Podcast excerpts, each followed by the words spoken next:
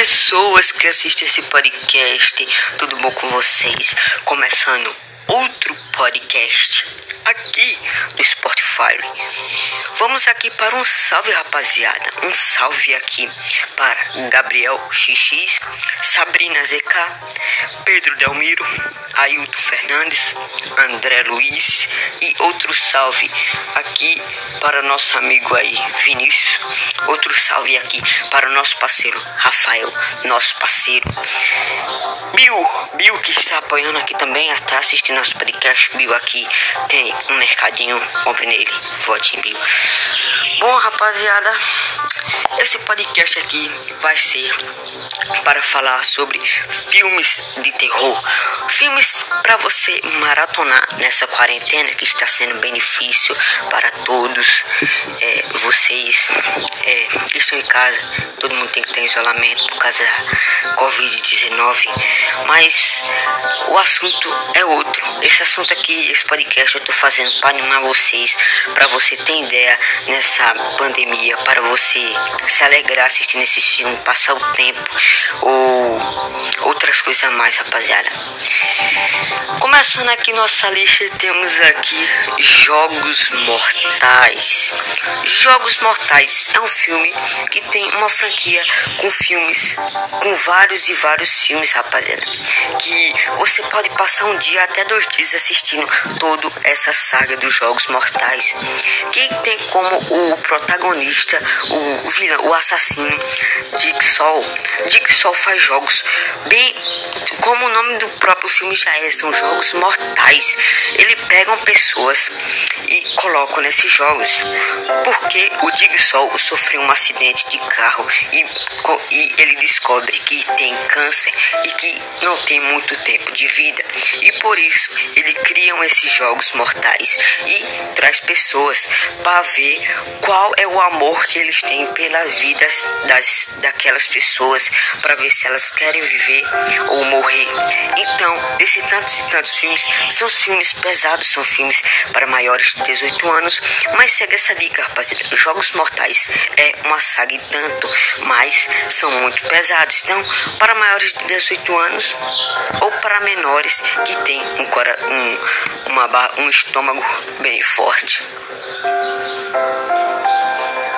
Outra saga aqui, rapaziada, é Uma Noite Alucinante, ou The Evil Dead, que também aqui no Brasil ficou bem conhecida como A Morte do Demônio, que traz um grupo de jovens que vão para uma cabana e nesta cabana eles encontram um livro e um gravador que tem um áudio dizendo e quando eles escutam esse áudio acontecem várias coisas estranhas e nessas coisas estranhas, cara, são os amigos deles são possuídos por esse demônio que tentam matar o ator principal, o Ash, que tentam que tenta escapar desses zumbis demoniados. Então, cara, essa trilogia de filmes é uma trilogia bem boa para você assistir nessa quarentena. É um terror bom, é muito bom. E sem contar que o diretor do primeiro filme é o Sam Raimi, que é um excelente diretor de filmes. O filme que ele ficou popularizado e ficou conhecido, Sam Raimi, foi pelo The Evil Dead, que teve como ajuda pelo o Steven Spielberg, que ajudou o progresso desse filme e conseguiu alastrar esse sucesso enorme para essa franquia. Nossa terceira número dessa lista, terceiro filme dessa lista é Brinquedo Assassino. Mano, Brinquedo Assassino, cara, teve seu primeiro filme muito bom, teve uma bilheteria boa, conseguiu render um bom número. Se você for agora no Hot Tomato, tem uma boa avaliação dos críticos e também pelo público alvo. Tipo, ele não consegue trazer um terror pesado, mas é um filme se divertido assistir. O que eu acho triste dessa franquia de filmes é que o o Chuck 1, o Brinquedo Assassino 2 e o Brinquedo Assassino 3, essa trilogia dos filmes antigos, são filmes até bons, mas ao passar do tempo, tirando essa trilogia antiga, os filmes começaram a virar, a virar piada, porque o diretor, cara, não em vez de ter um assassino, um slash, como um slash que tem como característica, que tem como inspiração Halloween de Michael Myers, Sexta-feira 3 Jason, é, Hora do Pesadelo com Fred Krueger. Então, cara, cai no esquecimento. Então, quem é fã mesmo deve ser fã pelo, pela trilogia antiga, não por esses filmes novos. Mas assistam só a trilogia antiga, porque esses filmes é, novos aqui, tipo Filho de Chuck, A Noiva de Chuck, são filmes tipo polêmicos, mas ainda é divertido. Tipo, em vez de ser um terror, o diretor transformou como um, um humor, um humor negro.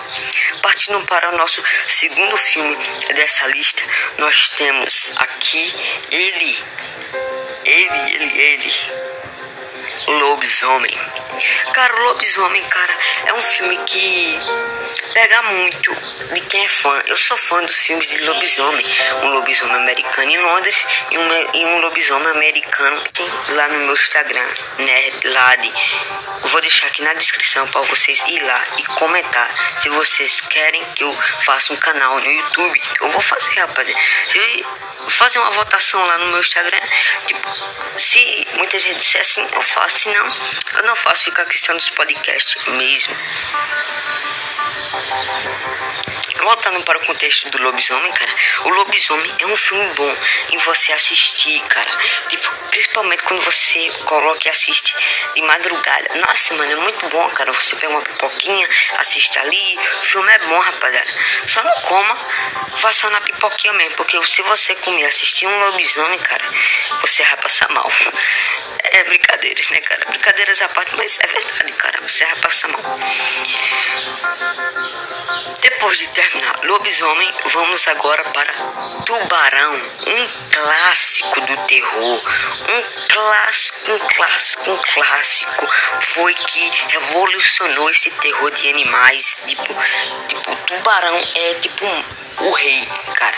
Tipo, depois de Tubarão veio Anaconda, veio Piton, veio vários filmes de cobra, vários filmes de crocodilos, de jacarés como predadores assassinos, pânico no lago, também veio a partir disso. Piranha, vários filmes tipo de terror, inclu e são os animais, tá Então, cara, um, você tem que assistir, cara, Tubarão, tipo desse filme, mais rapaziada.